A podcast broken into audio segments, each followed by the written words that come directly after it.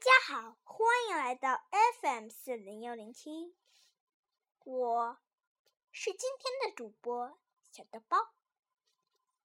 今天我要讲的故事名字叫做《The Snail and the Whale》。This is a tale of a tiny snail and a great big, great blue humpback whale.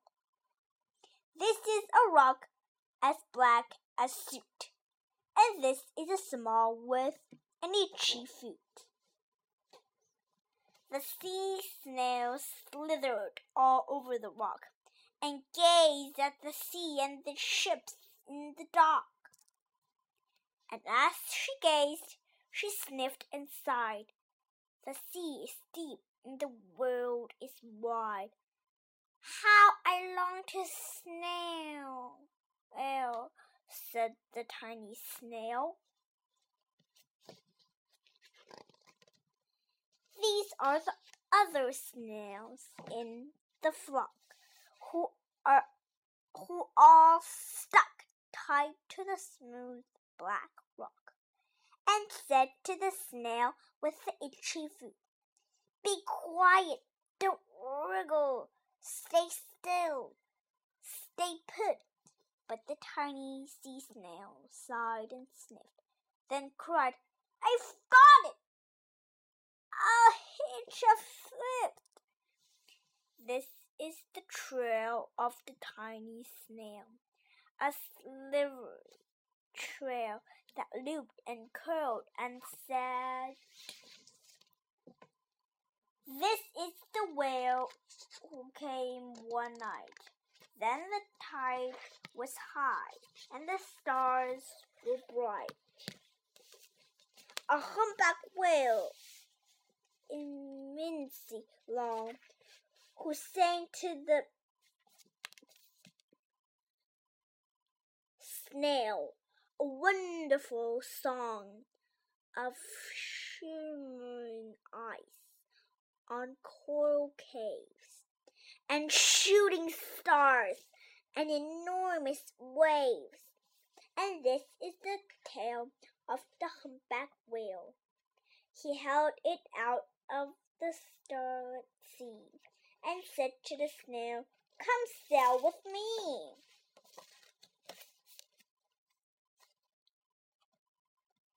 This is the sea so wild and free, that carried the whale and the snail on its tail to towering icebergs and far off lands,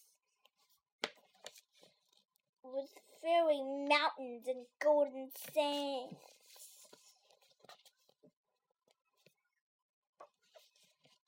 These are the waves that arched and crashed that foamed and frolicked and sprayed and splashed the tiny snail on the tail of the whale. These are the caves beneath the waves, where stripy fish with feathery fins and sharks with idols truly grins swim round the whale and the snail on its its tail. This is the sky, so vast and high, sometimes sunny and blue and warm, sometimes filled with thousand storms, with zigzag lightning flashing and frightening the tiny snail on the tail of the whale.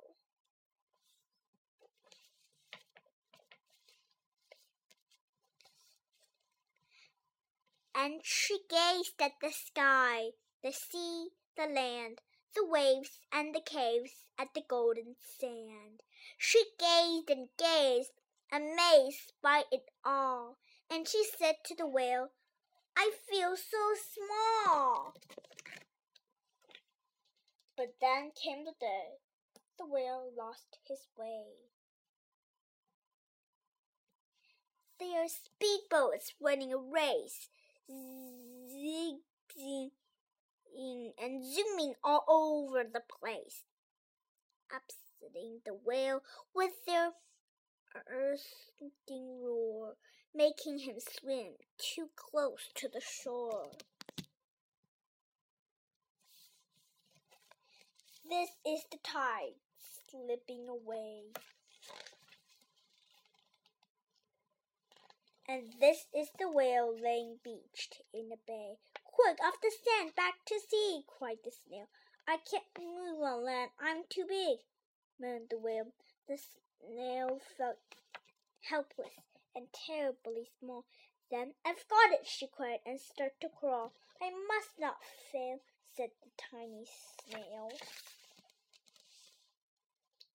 This is the bell on the school in the bay, ringing the children inform their pay. Hey, this is the teacher holding his chalk. Tell the class, sit straight, don't talk. This is the board as black as suit. And this is the snail with the itchy food. A snail, a snail. The teacher turned pale. Look, said the children. It's leaving a trail. On the tiny snail, a slivery trail saying, Save the whale! They are the children running from school. Fetching the fireman, digging a pole, skirting and spraying to keep the whale cool. This is the tide to coming into the bay and these are the villagers shouting, Hooray! as the whale and the snail traveled safely away. Back to the dock and the flock on the rock, who said, How times flown, and haven't you grown? And the whale and the snail told their wonderful tale of shimmering ice and cold caves and shooting stars and enormous waves, and of how the snail, so small and frail, with her looping coil and slivery trail, saved the life of, of the humpback whale. Then the humpback whale held out its tail, and on crawled snail after snail after snail.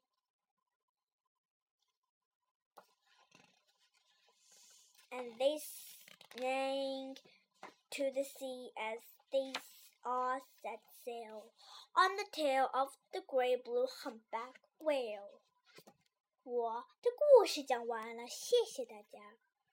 如果你想听到更多的中文和英文原版故事，欢迎添加小可的个人微信公众账号“小的包英语故事”。接下来，我们一起听一个好听的音乐吧。